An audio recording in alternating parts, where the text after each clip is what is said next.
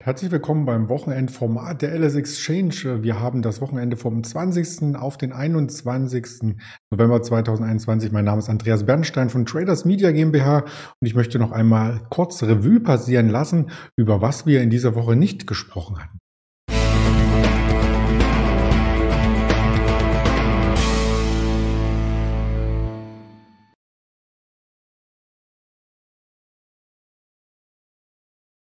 An vielen Wochenenden haben wir ein Wochenendformat mit einem Händler und Schwerpunktthemen. In dieser Woche ist es leider organisatorisch nicht möglich, aber ich möchte trotzdem für Sie da sein und entsprechende Themen aufbereiten. Und zwar natürlich den DAX in der Rekordwoche einmal zeigen, auch über den Ölpreis sprechen. Den hatten wir in dieser Woche uns gar nicht angeschaut. Auch den Bitcoin hatten wir weitestgehend ausgeblendet und den Euro-US-Dollar ja seit Wochen nicht im Programm. Deswegen wäre das für mich jetzt der Anlass, einmal in diesem Wochenendformat darüber zu sprechen und darauf äh, zu schauen. Der Blick auf die Wochenentwicklung ist sehr, sehr eindeutig. Also die Märkte in den Indizes mehrheitlich im Minus. Der DAX hat trotzdem ein Plus gerettet, stand zwischenzeitlich schon bei 16.290 Punkten, aber konnte dieses Niveau nicht halten. Insofern kann man froh sein im internationalen Vergleich, dass er hier direkt hinter den asiatischen Märkten rangierte und ja, ein Plus aufwies. Es hätte auch anders kommen können. Zwischenzeitlich waren wir ja unter 16.100 und da war die Schwelle zum Plus minus Null vorhanden. Ganz vorne vor den asiatischen Märkten, allen anderen Indizes mit Abstand. Der Nasdaq 100, positive Quartalszahlen von Nvidia beispielsweise trieben den Index an und auch der Appetithunger natürlich in Richtung Weihnachten, in Richtung Technologie was es hier auch teilweise zu bestellen gibt. Also eine Apple wurde getragen, zum Beispiel von der neuen Fantasie, dass doch ein Apple Car in der Entwicklung ist, dass die Umsätze beim iPhone weiter hoch bleiben, auch in der Weihnachtszeit und so weiter. Die Standardwerte litten eher, also der Dow Jones sogar im Minus gewesen, der Hang Seng auch leicht im Minus und der schwächste Index, da kommen wir nachher im Zusammenhang mit dem Thema Corona drauf zu sprechen, war der ATX ja über vier Prozent verloren hatte. Auf der Seite der Rohstoffe gab es ein Durchatmen bei den klassischen ähm, Energiewerten, also Brent, Öl, äh, WTI, Heizöl, die waren alle tief im Minus. Erdgas hat zugelegt, da schauen wir auch gleich äh, drauf und erörtern, warum es hier diesen Unterschied gab. Und zunächst erst einmal den DAX, der am Donnerstag im Minus war, am Freitag auch im Minus. Das Minus am Freitag war sogar beträchtlicher und seit drei Wochen nicht so stark gewesen. Also diese Aufwärtsbewegung, die hier insgesamt knapp 1500 Punkte ab dem Oktober tief Einzug halten ließ, die ist geendet und mit so einer Art Rounding-Top hier erst einmal. Also das heißt, die Höchstkurse, die Rekordlevels, die lagen nur sieben Punkte voneinander entfernt. Also das Freitagshoch war auf dem Niveau des Mittwochshochs und das Donnerstagshoch lag bei 16.290 Punkten, sieben Punkte höher als der Mittwoch und sieben Punkte höher als der Freitag. Also man kann hier wirklich so einen Kreis einzeichnen oder zumindest einen Deckel, eine Mütze und dann ging es schlagartig am Freitag nach unten, weil wir hier auch starke Erzeugerpreise hatten. Über 18 Prozent stiegen die an. Das ist der stärkste ähm, Anstieg seit November 1951 übrigens. So lang kann ich mich nicht erinnern. So alt bin ich noch nicht einmal, dass ich das hätte wahrnehmen können.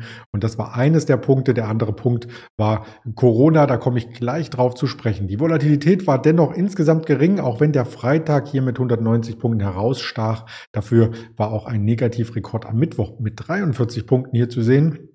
Also kaum Bewegung am Markt, ja. Und nun mit erhöhter äh, Volatilität auch fallende Kurse. Das hatten wir mehrfach kommentiert, äh, zuletzt am Dienstag mit dem Daniel Saurens im Video. Also gerne im Archiv einmal reinschauen. Die Stimmung kühlt sich insgesamt dadurch ab, auch in den USA. Selbst wenn der Nasdaq neue Rekorde zeigte, ist die Stimmung nicht mehr so euphorisch noch wie vor einer Woche. Da war der Fear Creed Index im Hoch bei 86 und jetzt der Rücksetzer auf 70. Ein normales Level, möchte ich meinen. Dadurch, dass wir auch langsam gefallen sind, ist das Ganze auch nicht weiter extrem bedenklich.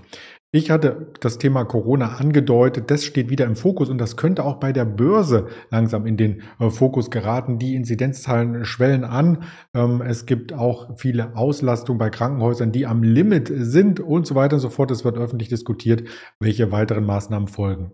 Österreich ist da schon einen Schritt voran geprescht im äh, Sinne der Einschränkung für das öffentliche Leben. Es wurde ein Lockdown verhängt und es wurde eine Impfpflicht für alle ausgegeben. Und heute titelte die Bildzeitung am Morgen, äh, dass äh, der Ösi-Hammer wohl auch bei uns kommen könnte. So sinngemäß. Ich habe die Bildzeitung mir nicht gekauft. Ich habe es nur beim Bäcker gesehen.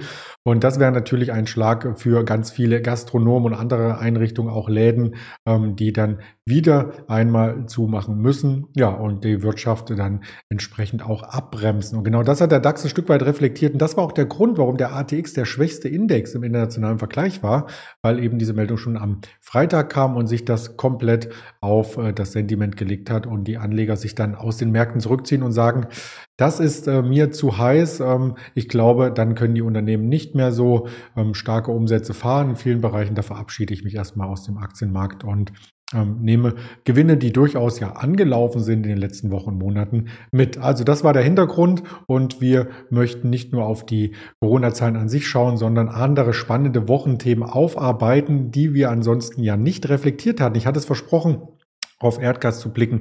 Da gab es jetzt wieder eine Erholung in dieser Woche, also äh, vielleicht eine Art Bodenbildung in Richtung der kalten Jahreszeit, in Richtung ähm, des Jahreswechsels wird mehr Erdgas geordert. Für Nord Stream gibt es immer noch nicht die kompletten Zulassungen, also auch da ist der Engpass weiter äh, präsent, präsent, auch für die Unternehmen. Deswegen ähm, ist der Markt auch relativ stabil, plus 91 Prozent im Vergleich zu vor genau einem Jahr. Auf der anderen Seite Rohöl ist nicht mehr bei plus 91 oder plus 100 Prozent seit dem letzten Jahr, sondern da wurde das letzte Tief aus Anfang ähm, November nun unterschritten. Also da sind wir auf einen rückläufigen ähm, Momentum und haben hier auch ähm, durchaus, wenn die Wirtschaft sich abkühlt, mit weiter fallenden Kosten zu rechnen, weil dann einfach die Nachfrage auch nachlässt, wenn weniger produziert wird, weniger geheizt wird bei den großen Konzernen, wenn Produktionsstraßen stillstehen, dann wird auch weniger Öl am internationalen Markt nachgefragt. Also da so ein bisschen etwas Konträres und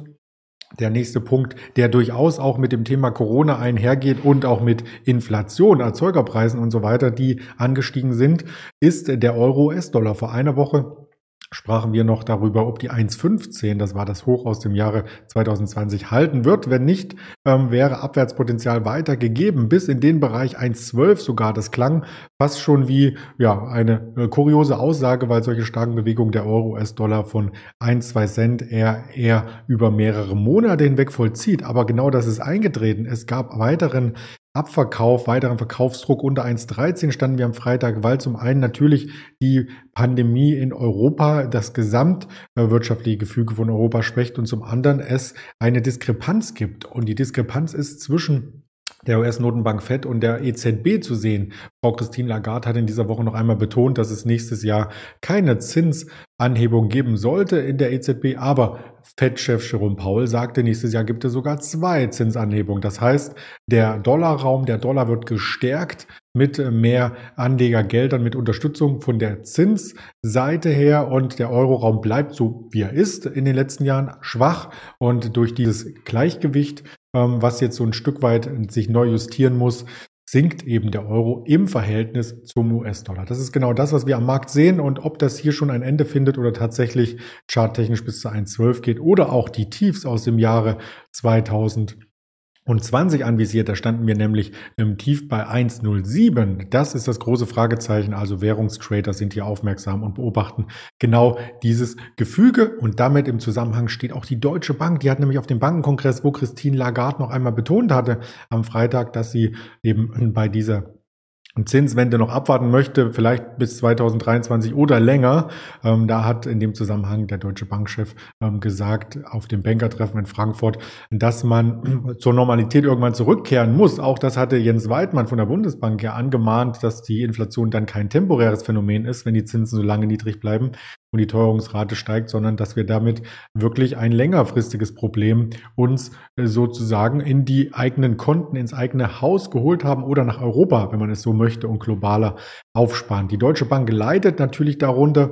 Auch hier ein herber Abschlag, vornehmlich am Freitag. Sie war der Tagesverlierer am Freitag und trifft nun auf eine Aufwärtstrendlinie, die genau vor einem Jahr begonnen hat. Und was heißt genau? Also ein Jahr, ein Monat, Ende September hat sie begonnen und da wird es spannend, ob wir dann um die 10,60 Euro stoppen und hier wieder nach oben laufen oder ob wir direkt bis zur runden 10-Euro-Marke durchgereicht werden und da dort einen weiteren Boden oder den Bodenbildungsversuch ausbilden. Das sind ja immer nur Konjunktive, keiner weiß ja die Zukunft. Ja, genauso geht es anderen Banken, wobei die Commerzbank ein bisschen besser dasteht, auch am Freitag im Minus, aber sie räumt ja den Konzern sehr, sehr gut auf ähm, und hat dadurch auch in den letzten Wochen überdurchschnittlich performt im Gegensatz zu anderen Banken. Aber auch hier eine rote Kerze am Freitag. Von der Trendlinie ist sie aber noch viel weiter entfernt als die Deutsche Bank.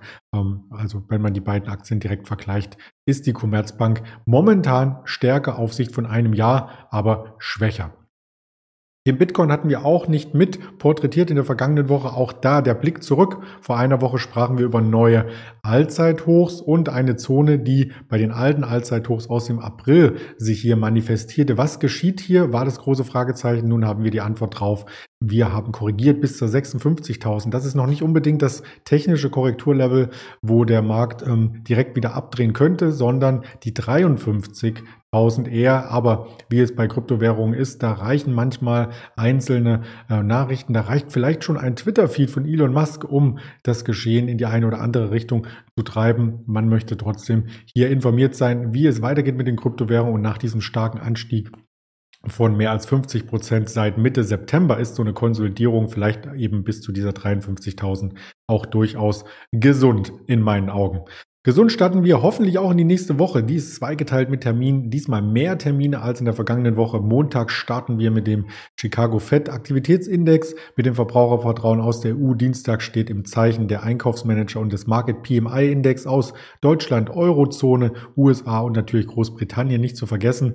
Der Donnerstag, die zweite, nein, Mittwoch, die zweite Wochenhälfte beginnt am Donnerstag, aber die zweite Folie der Termine, so wollte ich es ausdrücken, ist prall gefüllt. Am Mittwoch wird ein IFO-Index, der sogar einen Anstieg zeigt, erwartet. Wir haben die Auftragseingänge langlebiger Güter aus den USA, das Bruttoinlandsprodukt aus den USA, erneut die Erstanträge auf Arbeitslosenunterstützung, Privatausgaben und noch die persönlichen Einkommen sowie am Abend das Notenbankprotokoll der letzten Notenbanksitzung. Also sehr, sehr spannend. Der Mittwoch prall gefüllt, Donnerstag dann das Bruttoinlandsprodukt aus Deutschland und das GfK Verbrauchervertrauen. Freitag stand hier nichts im Kalender. Insofern können wir uns konzentrieren auf die weiteren Inhalte, die in diesen Kanälen hier gestreut werden. Auf YouTube, Twitter, Instagram, Facebook, Spotify, dieser Apple Podcast und Amazon Music. Ich freue mich dann auch in der kommenden Woche für Sie da zu sein. Kommen Sie gut durchs Wochenende und halten Sie die Augen offen. Rechts, links bei Aktien, Kryptowährungen, Währung, Rohstoffen. Das Sammelsurium an Finanzen ist unscheinbar groß. Wir versuchen immer etwas herauszupicken. Auch in der kommenden Woche. Bis dahin alles Gute. Ihr Andreas Bernstein.